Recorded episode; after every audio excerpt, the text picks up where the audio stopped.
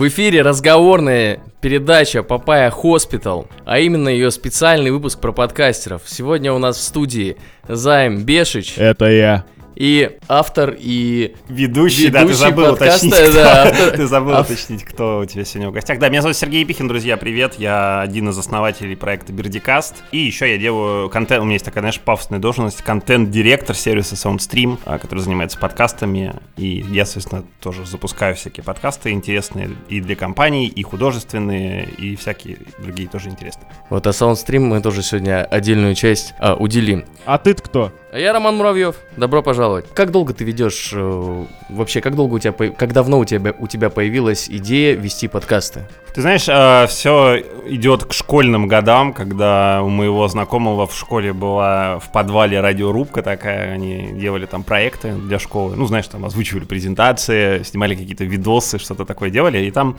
э, были и компьютеры, и достаточно хорошее оборудование, на которое можно было писать звук. И э, вообще для меня подкасты берут свое начало вот именно из э, того места, откуда они появились. Это, собственно, появление iPod, да, Стив Джобс, потому что подкаст, если вы вдруг не знаете, вот эта приставка под, это как раз то, то что отсылает нас к продукции Apple. И э, я работал телеком-журналистом, я писал про всякие гаджеты, делал обзоры программного обеспечения, брал всякие интервью у ребят из IT-компаний. И так как я во всем этом варился, да, и подкасты всегда были важной частью вот IT-тусовки. И первые подкасты и в России, и вообще в мире всегда делали какие-то люди, которые стоят на острие технологий. И, соответственно, меня эта тема тоже интересовала, и как э, такой не самый тяжелый, наверное, для старта личного бренда проект, да, потому что, ну, что тебе нужно? Тебе нужен микрофон, любое записывающее устройство, и, в принципе, все, ты можешь уже делать подкаст. А я решил этот э, формат попробовать, и вот как-то так запустил. У меня сначала был свой личный проект, он назывался так дурацкий, знаешь, T-Crowd Show. А помните, был этот сериал компьютерщики? IT-Crowd. Да. Да-да-да. Мне очень нравился сериал IT-Crowd, и я такой думаю, как бы, как бы это обыграть, и вот у меня был T-Crowd Show, подкаст, в котором я, собственно, общался как раз тоже с разработчиками, с точки зрения такого э, обычного обывателя, да, потому что я хоть и имею там, типа, не доучился прям до конца, но у меня техническое образование, и я, ну, разбираюсь так в базовых вещах программирования, но не настолько, чтобы там, типа, сидеть и кодить, да, и мне всегда было интересно вот пообщаться с этими людьми, э, чтобы как-то вытащить из них э, вот информацию, которая интересна обычным пользователям, да, что стоит за теми продуктами, которыми мы пользуемся, да, приложениями, которыми мы пользуемся. Вот, и у меня был такой подкаст T-Crowd Show, я его типа год, полтора, может быть, лениво вел, а потом уже в моей жизни появился Бердикаст. Классический для нашей э, рубрики э, вопрос. Где можно послушать эти крауд-шоу? Ой, ты знаешь, э, на YouTube у меня же были еще прямые эфиры, вот есть а, T-крауд, не IT-крауд. T-крауд. T-крауд, mm-hmm. просто T-крауд шоу. А есть какие-то выпуски, которые уже существовали в, под, в рамках Бердикаста, они тоже mm-hmm. так назывались. Мы с Сергеем Кудряшовым, это дизайнер интерфейсов из Украины, есть такой друг нашего проекта, вот мы с ним несколько выпусков еще вели.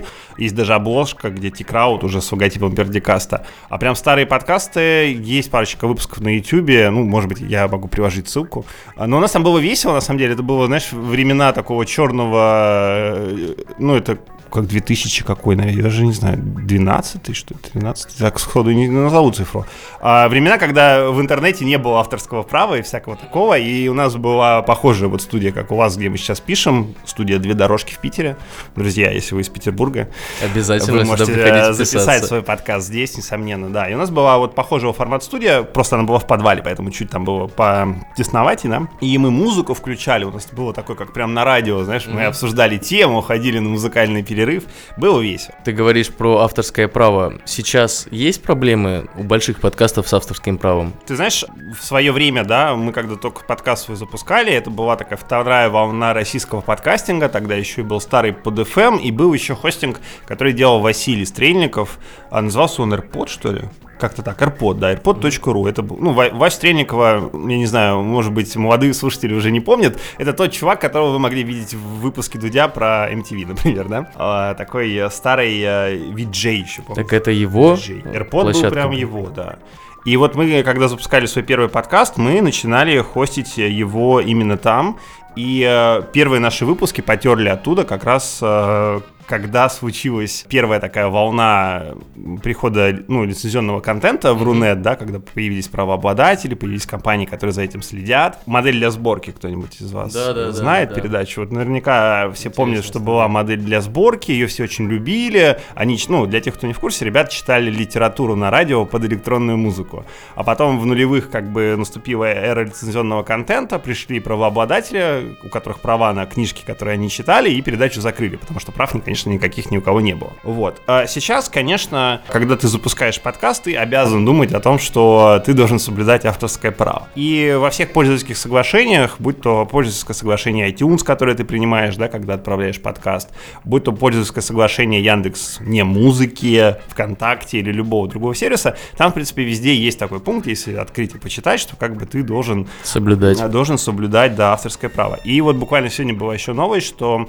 есть такой стартап, он называется PEX, PEX. А, в него в свое время вложились э, Universal Music и э, Warner Music Group, такие большие музыкальные лейбы, которые принадлежат права там, ну, на кучу всяких артистов.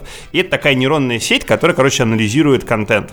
А Они вот до недавнего времени работали с YouTube, с ТикТоком, с э, Фейсбуком. Ну, то есть это такой типа бот, который ходит и смотрит, что люди загружают, и, соответственно, проверяет, ша- шазамит, и как бы, да, музыку в этих видео. И если есть какая-то, ну, авторская претензия, он, соответственно, ставит галочку, да. И вот была новость, что, собственно, вот, этот, э, вот эта нейронная сеть, она теперь научилась работать с Apple подкастами, и, соответственно, она начнет парсить все подкасты, которые есть в iTunes, и начнет проверять их на наличие той или иной авторской музыки.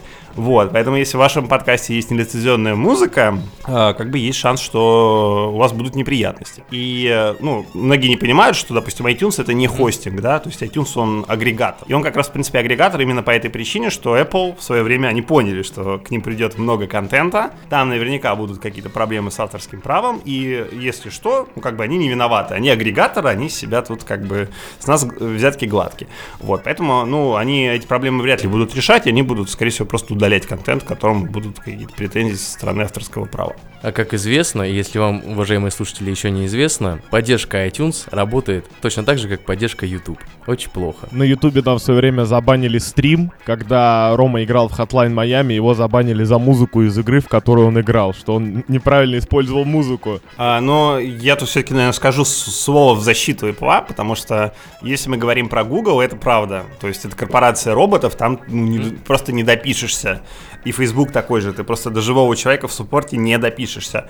А, у Apple все-таки есть какой-то фидбэк, ты можешь отправить запрос, на него, может быть, не быстро, может быть, не скоро, но все-таки отреагируют. А, единственное, что всем русским подкастингом сейчас на текущий момент занимаются в Калифорнии, и, соответственно, тут есть такое даже добавлением, даже вот фичингом, да, то есть этим всем занимаются не даже русскоговорящие люди, поэтому и запросы нужно отправить, соответственно, на английском, и есть вот этот временной еще лаг, да, потому что там у тебя ночь, у них утро, у них утро, у тебя ночь, вот, поэтому, когда бывают какие-то там, знаешь, запуски, где тебе вот все горит уже, очень иногда тревожно, что ты не можешь эти вопросы как-то быстро решать. Ну, мы, кстати говоря, отправляли туда запрос. Если Калифорнию. Не, голословный, Да, да. и он- и на, его- на- на английском языке. И вот он... На него отвечали не, не, не полутора суток, как было бы а, логично. А, до сих пор, по-моему. Месяцок уже? Два. Но если вы отправляли в недавнее время, то все-таки нужно понимать, что у Apple, да, у них есть такие циклы. И сейчас как бы у них э, презентация новых продуктов, презентация новых версий iOS, э, с этим связаны какие-то там модификации, обновления, ну, ну, просто функциональности того же там Apple подкасты, да, потому что в новой версии macOS там iTunes разделили, и, соответственно, подкасты теперь отдельное приложение, и там просто всем немножко не, не до этого, может быть, просто быть. Поэтому, если вам не ответят, подождите до Нового года, когда все шумиха уляжется, все продукты покажут, и еще раз напишите. Я- Вот убьют, тогда и приходите. Рубрика лайфхаки. Скажи, пожалуйста, ты когда запускал Бердикаст, это была какая-то коммерческая для тебя история или ты просто по фану? Коммерческая история. Хорошая шутка, Роман. А, Коммерческая история для нас, Бердикаст, это, наверное, последние, ну, может быть, полгода. А, Нет, когда мы запускали подкаст, это был, ну, в первую очередь, интерес какого-то прямого диалога с аудиторией. А, Когда мы запускали этот проект, нас там было трое. Был я, был Андрей Барышников, еще был Илья Казаков. А, Сейчас он не с нами. Если вы смотрите там YouTube, вы можете видеть Илью Казакова в рамках проекта Вилсаком Медиа. Он иногда появляется и на YouTube-канале Валентина. Ну и плюс у него свой. Он, в общем, видеоблогером стал. Популярным видео-техноблогером. Вот, а мы с Андреем как и занимались подкастами, так и занимаемся в целом. А, естественно, мы работали в трех разных изданиях. Илья работал в Apple Insider, или он ушел оттуда, я уже точно не помню. Андрей работал в Keder.com, я работал в iGuides.ru, и мы как-то встретились на презентации компании Samsung. Samsung нас связал всех троих в одном месте. И, собственно, решили, а давайте, ребят, попробуем сделать подкаст. И как-то вот так у нас пошло-поехало, мы вот втроем начали делать этот подкаст. В первую очередь, как бы, потому что мы работали на кого-то, да, mm-hmm. то есть мы всегда работали на издание. Когда ты работаешь на издание, у тебя есть, ну, ряд ограничений, скажем так. Ты не можешь, э, когда к тебе приходит, допустим, какой-нибудь смартфон, ну, не очень mm-hmm. хорошего бренда, допустим, и он откровенно плох, ты не можешь написать, что он откровенно плох, потому что этот бренд, там, не знаю, покупает баннерную рекламу, да, на, на твоем сайте, где ты работаешь, ну, например. И для нас вот площадка стала как раз тем местом, где мы могли, типа, честно, без купюр поговорить про все те гаджеты, устройства, технологии, с которыми мы сталкиваемся. То есть не было, изначально не было такой идеи, что мы сейчас соберемся и начнем делать коммерчески успешный проект. И мне кажется, что коммерчески успешные проекты, они редко вот начинаются с этого. Справедливо. Как вы вообще стартовали? То есть ты помнишь э, тот момент, когда вы записали первый выпуск? Да, я помню этот прекрасный момент. Мы встретились, мы, мы взяли три USB микрофона. Угу. У нас было три USB микрофона мы сели в одной комнате у Андрея э, в его квартире в Жулебино, и втроем, ну, практически ничего еще не понимая в записи звука, мы записали наш первый подкаст, где каждый микрофон ловил два, микро... два голоса людей, которые сидели рядом. Я О, да. Я помню, насколько это было тяжело и долго, мучительно монтировать. И я такой думаю, блин, если это каждый раз так будет, то ну его вообще нахер. Вот. Э, так что да, я вот этот момент отчетливо помню. Мы еще, знаешь, коробки mm-hmm. с микрофоном микрофоны на каких-то коробках стояли, у нас никаких там стоек не было, то есть вообще ничего такого не было. Вот, мы записали этот пилот, в принципе, послушали, дали послушать там друзьям, всем понравилось, сказал, да, ребят, продолжайте. И, ну, мы, в принципе, заморочились, мы сразу там немножко вложились, купили там какой-то микшерный mm-hmm. пульт, купили шуры какие-то самые простенькие, вокальные, купили стойки. Все, кстати, до сих пор даже у нас где-то там лежит и иногда работает. И, ну, благо тогда это все было еще не так дорого всего курса. Золотые времена доллара по 35, там... 32. 32, да, вот этих цифр, да, тогда это можно было себе позволить, там, не как-то, отдавая последние штаны. Вот, поэтому мы понимали, что хотим делать звук хорошо, поэтому мы вот примерно там даже сразу купили какие-то хорошие более-менее микрофоны. Единственное, что у нас вот там Yamaha, такой 12-канальный э, пульт, он всегда писал в один канал, угу. что не очень, конечно, удобно с точки зрения постпродакшена, но тогда нам было и так нормально. И вот ты выложил первый выпуск в сеть, прошли сутки, на него послушало там сколько, 50 человек, еще как, ощущения. Ты знаешь, ты знаешь, а, так как я, ну, занимаюсь тем, что помогаю там и компаниям, и людям тоже, да, запускать подкасты, я вот этот момент вижу, да, что все сейчас находятся в этом информационном пузыре, что все типа сейчас говорят про подкасты, про подкасты, mm-hmm. и они такие, сейчас я запишу свой подкаст и прям буду пипец каким успешным, и у них вот это, они садятся, и у них там 50 человек послушал. А наш первый подкаст послушал, я думаю, что больше, чем 50 человек, мне кажется, что там была цифра, типа, ну, может быть, даже близко к тысяче, а, ну, в силу того, что за нами как бы стояли редакции, да, мы были, ну, более-менее какими-то популярными микроблогерами, угу. потому что мы все пользуемся Твиттером, и до сих пор мы все пользуемся Твиттером как основной, наверное, социальной сетью. Поэтому, ну, у нас чуть-чуть больше, чем 50 точно было. Вот. Но это тоже были не бог весь какие цифры, потому что, ну, уже тогда YouTube был очень популярной площадкой, да, там уже тогда, наверное, ну, типа, не самые популярные люди там собирали по 40 тысяч там просмотров на какое-нибудь средненькое видео, и тогда уже было понятно, что подкасты сильно там от этого отстают. Угу. И если посмотреть там за это время, да, куда шагнул YouTube с Дудем, где там, ну, 2-4 даже, мне кажется, да, миллиона сейчас у него просмотров на видео, и где подкасты. Вот. А, так что у нас была какая-то своя аудитория, и вот именно именно старт нам дался не так мучительно, может быть, как другим проектам, которые просто решили, что все делают подкасты, я тоже хочу попробовать. А когда вы попали, э, ну, то есть начали понимать то, что, в принципе, вы в топах, то есть э, все здорово, можно писаться дальше, и как бы у этого есть спрос. Угу. Я повторюсь, что мы как никогда не ставили задачу перед собой, типа, быть в топах, то есть у нас вот такого не было. Мы просто хотели делать интересный контент, э, мы хотели общаться с интересными людьми, и это, наверное, до сих пор самая главная вещь, которая мне позволяет делать мой подкаст. Несмотря на то, что мы там сейчас какие-то даже деньги зарабатываем, опять же, там не бог весь какие суммы, э, это не главное. Главное то, что я могу, вот у меня был недавно выпуск, я общался с девушкой, девушкой-художницей. Она э, концепт-художник для кино. Раньше она работала декоратором на всяких клипах. Вот мы Оксимирона вспоминали перед э, записью подкаста. Она была декоратором на клипе Фата Моргана. И ну, серьезная бы, работа. Да, я ей написал, говорю, слушай, я делаю подкаст. Типа он про технологии, а она художница, она типа VR рисует. Она так скользко. Я говорю, давай поговорим, как ты вот VR рисуешь. И вот мы с ней встретились, мы с ней очень круто пообщались э, там, на тему образования, там, на тему понимания того, чем ты хочешь в жизни заниматься, да, на тему хобби и в том числе на тему технологий и то, как они меняют современную жизнь. И я вот после выпуска, вот она ушла, и такой сижу, блин, как круто. Вот с этим быть человеком, если бы у меня не было подкаста, я бы, может быть, вряд ли вообще когда-нибудь пересекся. Вот это главная возможность, которую мне дает подкаст, он открывает любую дверь. Ты можешь позвонить в любую компанию, ну, по крайней мере, сейчас, особенно когда наш подкаст, да, стал, ну, более-менее коммерчески ну, известен и успешен, да, и ты можешь позвонить в любую компанию, сказать, мы делаем подкаст, давайте вы нам про что-нибудь расскажете. Сергей, да. ты сейчас занимаешься чем-нибудь, кроме подкастинга? Ты знаешь, нет, э, мне посчастливилось, да, я там после своей ухода из э, журналистики, назовем mm-hmm. это так, хотя, конечно, отечественный телеком далек от понимания журналистики, а я немножко поработал в всяких корпоративных компаниях, там, Озон, Связной и так далее. Mm-hmm. Вот. И, наверное, сколько уже, больше года, да, прошло, наверное, полтора года, уже я работаю в небольшом стартапе, который называется SoundStream, который занимается много чем в плане популяризации подкастов в России. То есть мы делаем, с одной стороны, сервис, это приложение, где можно послушать подкасты э, с таким отличительной особенностью, что это фокус на русском контенте. Э, мы делаем всякие подборки, все, ну, то есть, допустим, не знаю, сегодня Хэллоуин, да, мы можем подобрать под, подборку русскоязычных там подкастов про Хэллоуин, какие-то страшные истории, да, есть вот мы такие вещи делаем, чего ты не найдешь там в iTunes. И, допустим, ну, в Яндекс Музыке это есть, есть, наверное, но они не так активно этим занимаются. И, э, собственно, да, это одна часть. А вторая, в рамках там саундстрима мы и рекламой занимаемся.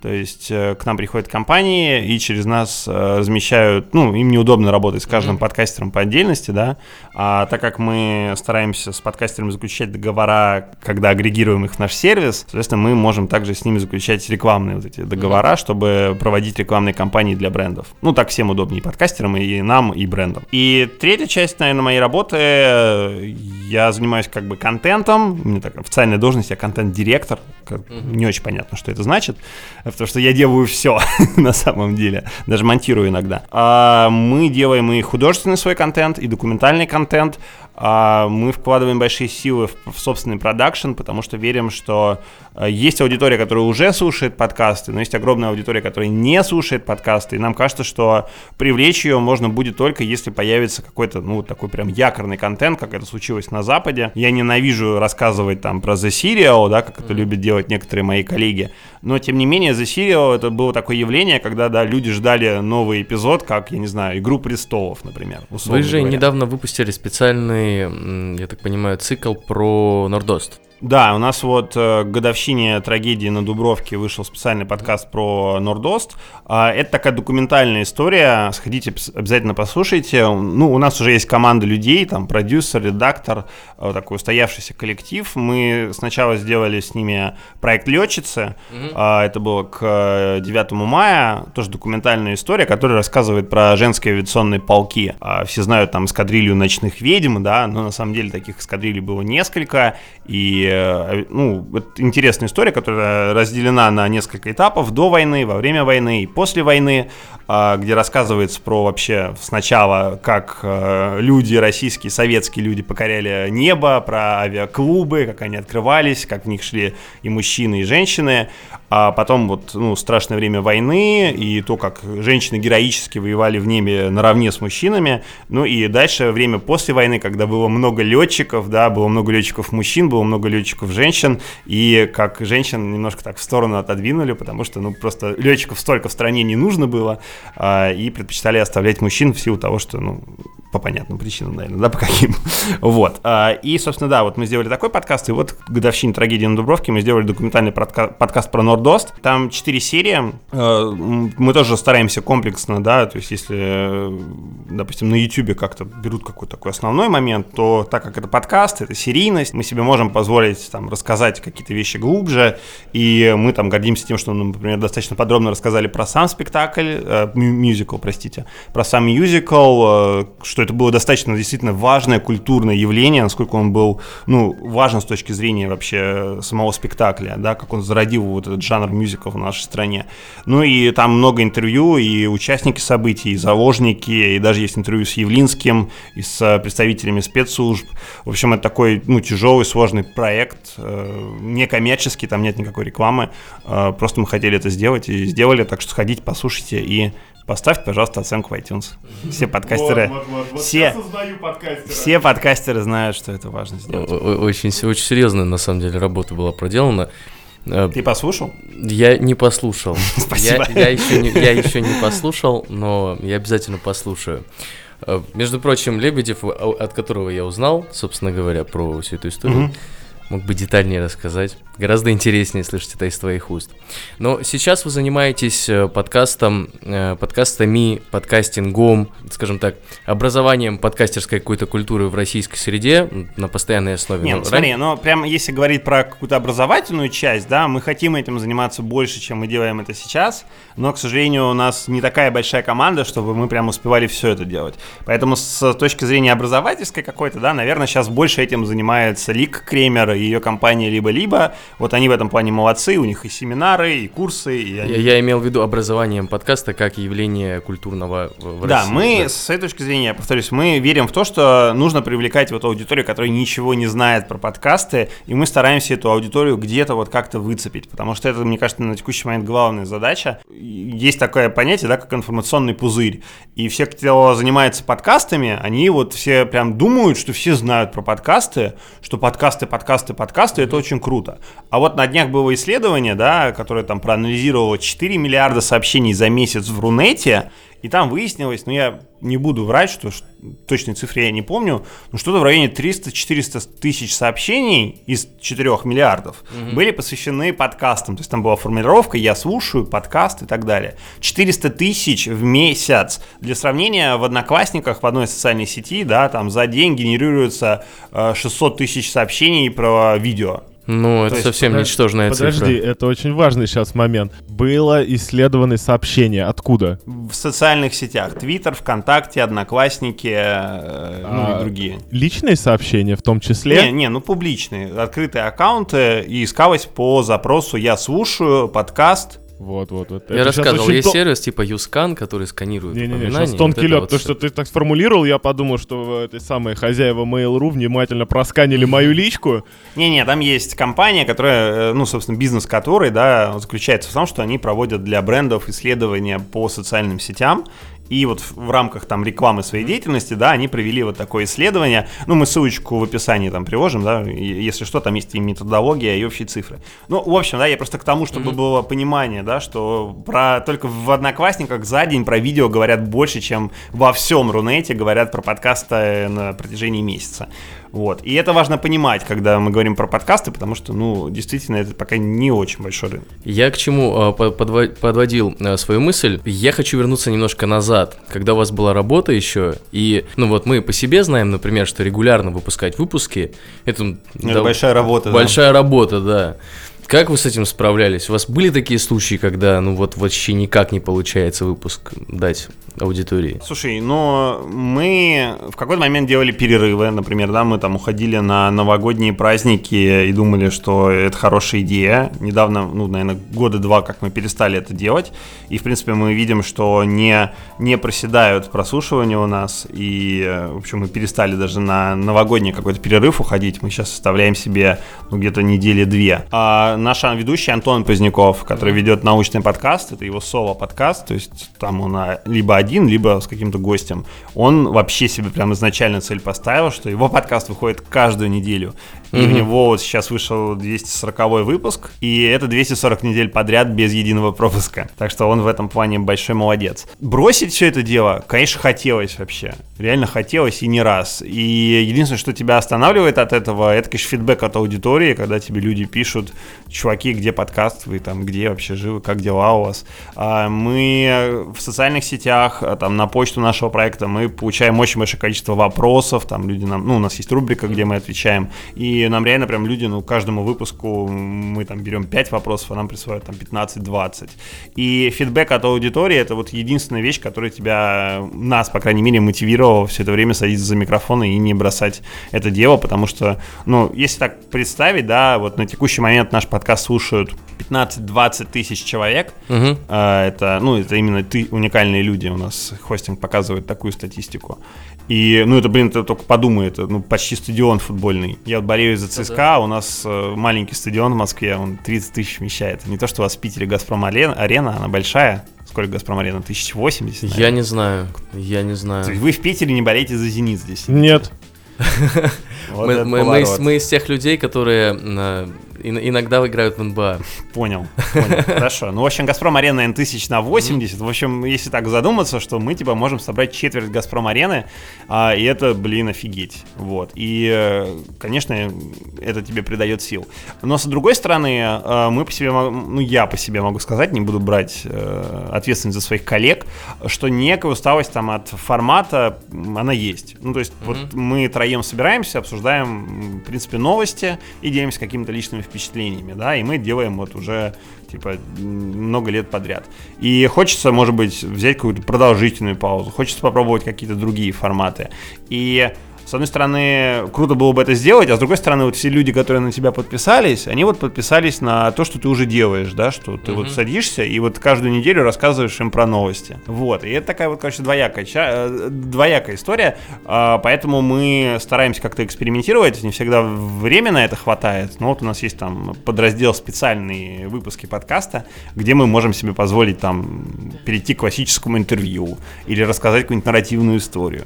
Вот, поэтому мы стараемся вот как-то все-таки находить отдушину в каких-то других проектах, которые выходят ну, за рамки основного нашего бардакаста. А как вы решаете, какие темы попадут сегодня в ваш выпуск? Ты знаешь, у нас э, есть Trello, мы используем э, для организации выпуска подкастов э, эту камбан-систему, есть такое модное слово. Вот. А для простых людей? Ну, Trello — такой сервис, э, знаешь, просто его описать, он построен на принципе стикеров, знаешь, вот эти карточки есть, которые ты клеишь. И представь, что ты клеишь эти карточки на, э, на доску. А, все, я понял. Вот. И, соответственно, у тебя есть столбцы на этой доске, и ты каждую карточку прикрепляешь к столбцу. И из столбца ты, из одного столбца в другой, ты эти карточки можешь переносить. Мы один раз так готовились к выпуску, и в итоге ругались три дня подряд. Ну вот, и, соответственно, у нас есть Trello, куда мы на протяжении недели просто накидываем темы. Ну, из разряда ты открыл Твиттер, увидел новость, что Apple представила новые наушники с шумоподавлением вчера. Вот, и ты такой, ребят, давайте обсудим это. И создаешь карточку. Вот, а потом за там полчаса до эфира мы садимся, все вместе дружно смотрим. Это мы берем, это мы берем, это не берем. Вот, формируем план на выпуск и, соответственно, обсуждаем. Бывает такое, что кому-то вот прям очень неинтересно обсудить то, что ну, у вас... Как у нас две трети редакции. Вот у вас, я так понимаю, что тоже две трети редакции. И мы, у нас периодически взаим не... Зря упомянул, что мы ругались там три дня, потому что бывают такие вопросы, когда вроде бы интересно, но вы никак не можете решить, надо Мне не интересно, например, про кроссовки. Когда они заводят, я вот эту сникер-культуру вообще не понимаю, эту гейскую. Здесь сидишь, просто скучаешь. В какой-то момент, я помню, я просто положил микрофон, начал пить чай. Вот так. Вот так. Потому что, ну, Но я, такое, конечно, есть. Особенно немножко страдает э, Антон Поздняков, потому что мы, так как наш подкаст, он про технологии все-таки в основном, и э, мы с Андреем Барышниковым в какой-то момент э, немножко максимально окунулись там в яблочную экосистему, и мы с ним иногда там срываемся, знаешь, и начинаем просто про Apple, про Apple, про Apple, про Apple, и Антон там сидит со своим андроидом и Windows ноутбуком и грустит на том конце провода. Вот, поэтому, да, конечно, такое бывает, э, но мы стараемся все-таки как-то балансировать такие темы, которые всем, ком, ну, кому-то могут быть из нас неинтересны. Ну и второй момент, важно понимать, что все-таки подкаст это шоу, угу. и относиться к этому нужно как к шоу. И, соответственно, нужны какие-то конфликты. То есть очень важно, ты можешь, допустим, если у тебя Android, ты можешь сказать, что, ребята, чего вы свою вообще хрень обсуждаете? Кому этот ваш Apple нужен? Да Xiaomi из Китая как бы за 3000 рублей может все намного больше, чем этот ваш iPhone Pro 11 15, и, ну, какой-то вот такой конфликт постараться, может быть, чуть даже наигранно, но разыграть, это может быть как бы интересно аудитории, и у нас такое там бывает. Ну, то есть я, например, люблю подначивать там Антона, он очень любит Илона Маска, и я люблю его как-то задеть на эту тему, из-за чего под ним начинает гореть стул, и у нас получаются такие живые и интересные споры порой. А скажи, пожалуйста, вы э, Soundstream, я хочу немножко больше поговорить об этом сервисе, потому что ну, вы, вы единственный, кто занимается подкастингом сейчас на настолько серьезно. Ну, я бы не сказал, что прям единственный, да, потому что есть все-таки и компании большие, mm-hmm. да, ну, важно понимать, что на текущий, по крайней мере, момент Soundstream это такой, ну, типа стартап, mm-hmm. инвесторский стартап, mm-hmm. да, чтобы тоже все понимали. А есть еще большие ребята из разряда Mail.ru и Яндекс, mm-hmm. ну, Mail.ru я имею в виду ВКонтакте да, в данном случае, да, которые для подкастов, ну, тоже много что делают, Н- нельзя скрывать, да, тут же там Яндекс помогает э, с открытыми записями, да, подкастерам, а Mail.ru в лице ВКонтакте сделал, ну, платформу, да, целую. Они там тоже делают подборки, промотируют как-то подкасты, а, показывают их людям, которые никогда не знали, что такое подкасты. Ты видел от фидбэк от этих людей потом? Я видел, да. Это, знаешь, тоже двоякая история, потому что, ну, мои коллеги там негативно к этому относились. А я как бы понимал, что это как раз шанс вот показаться на глаза хотя бы этим людям и попробовать как-то с ними прокоммуницировать. И то, что такую возможность тебе дают, э, это здорово. Это здорово. Рома имел в виду, что, условно говоря, чтобы Яндексу или Мейлу сделать подкасты, им нужно купить одну серверную стойку, что для корпорации недорого, выделить ее для подкастов, она, все подкасты русские туда влезут, и еще место останется. Это корпорации. А вы просто там, сколько у вас там людей суммарно? Там, Четыре. Четыре человека? Ну, не считая, не, не, ну, это контент-групп которые раздают э, подкасты, ну, наверное, мне кажется, даже мощнее, чем какой-то Яндекс, который попасть у нас заняло две недели, ничего не делая. Да, но я согласен, что крупные компании могли бы делать больше. Я немножко просто там знаю изнутри, как это и в Яндексе выглядит. Там, ну, тоже совсем маленькая группа людей этим занимается. И там, ну, тоже, знаешь, та, та же Яндекс не музыка. Ну, там из разряда люди руками двигают, как у них на главной странице располагаются подкасты, что, наверное, как бы неправильно. Да, они могли бы делать больше, но э, тут, понимаете, какая речь, э, какая история. Все-таки, как я человек, который проработал в крупной компании, они там немножко другие другими все метриками смотрят и мерят. И чтобы подкастами начали заниматься, ну, серьезно, прям, знаешь, например, ну, реклама в городе, например, появилась. И, я не знаю, билборды какие-нибудь, на телеке реклама или что-то такое, как бы должен сформироваться рынок. Ну, то есть, типа, если они увидят, что подкасты слушают там миллионы человек в, в, в Яндекс Музыке, конечно, они их будут активнее продвигать, улучшать сервис и так далее, и так далее, и так далее. А сейчас, когда это маленькая и достаточно маргинальная, на самом деле, аудитория, ну, типа, Опа ну, я любя, это как сам, да, слушаю и занимаюсь подкастами. Типа они на это смотрят так, а чем мы будем ради этого вообще стараться тратить свои ресурсы, время и деньги? Потому что время людей, ну, как бы, время – деньги, да, мы лучше заплатим разработчикам за то, чтобы они Яндекс Такси еще улучшили, который приносит нам много денег. Ага, или Яндекс Телефон сделали.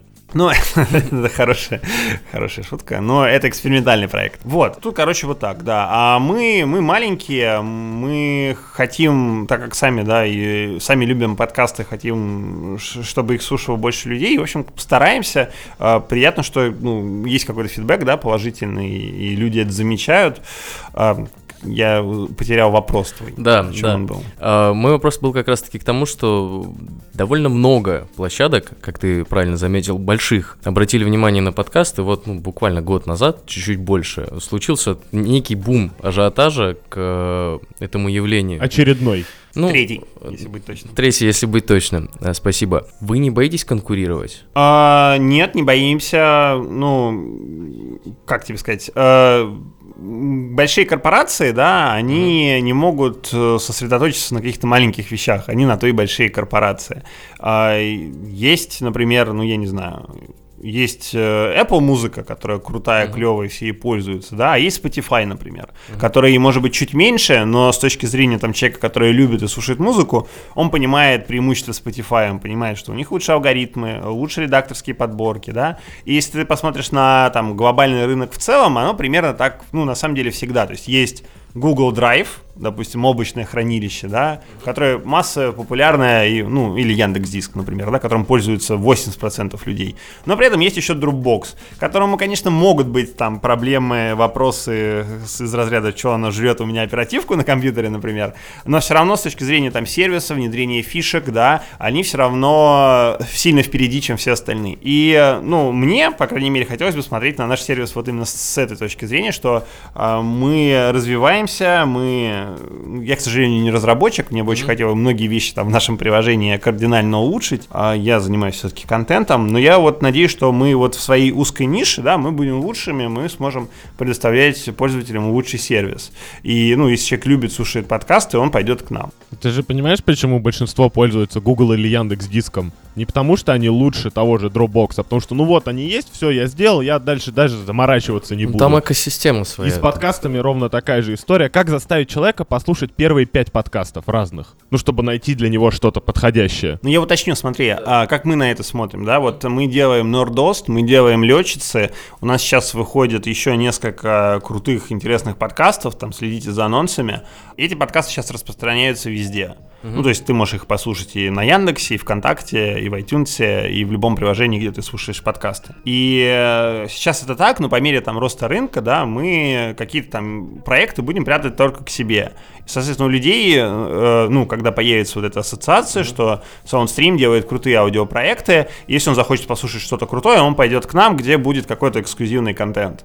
Какие есть, у вас планы на SoundStream? Что, что вы хотите вырастить? Ну, есть э, такое представление, что вот есть Netflix, мы должны быть как Netflix, только для звука. Это очень амбициозный, хороший план. Хороший план. А сейчас на данный момент как э, долго работает SoundStream? Ой, ты знаешь, э, повторюсь, я в проекте не так давно, наверное, года полтора, и это вот такая прям... Э, пришел я, еще за несколько месяцев там до меня пришла моя коллега Аня Мусатова, mm-hmm. ну, то есть вот мы такая, типа, новая команда, вот, и мы активно начали заниматься и контентом, и какие-то вещи в приложении менять, вот. А так проект существует ну, больше пяти лет уже. Ну, он просто такой, ну, вот стадии. То есть изначально он был немножко про одно, потом mm-hmm. немножко про другое, а вот, ну, вот как какой-то агрегатор именно подкастов с таким прям острым фокусом на подкастах, потому что раньше это был любой аудиоконтент, там, там и до сих пор у нас можно в приложении какие-то ремиксы музыки найти, а, вот такой фокус на подкастах, он, наверное, вот года два-полтора, как вот мы с Аней в сервисе работаем. Угу. И по протяжении этих двух годов есть чем похвастаться? Можешь метриками поделиться? Ну, э, наш проект пока не очень большой с точки зрения DAO-MAO. Не знаю, я не брал разрешение разглашать эти цифры, угу. поэтому не буду тебе говорить. Угу. А, мы можем погордиться своими проектами, которые мы сделали. А, вот и летчицы, и Нордост. Это прям, ну, послушайте, почитайте комментарии, вы увидите увидеть, что люди остались очень довольны. И вот то, тот контент, который мы готовим, он тоже, мы верим, прям взорвет. Поэтому мы гордимся пока контентом. Я надеюсь, что мы улучшим и функциональность приложения, чтобы оно отвечало современным требованиям. У нас там в планах это есть.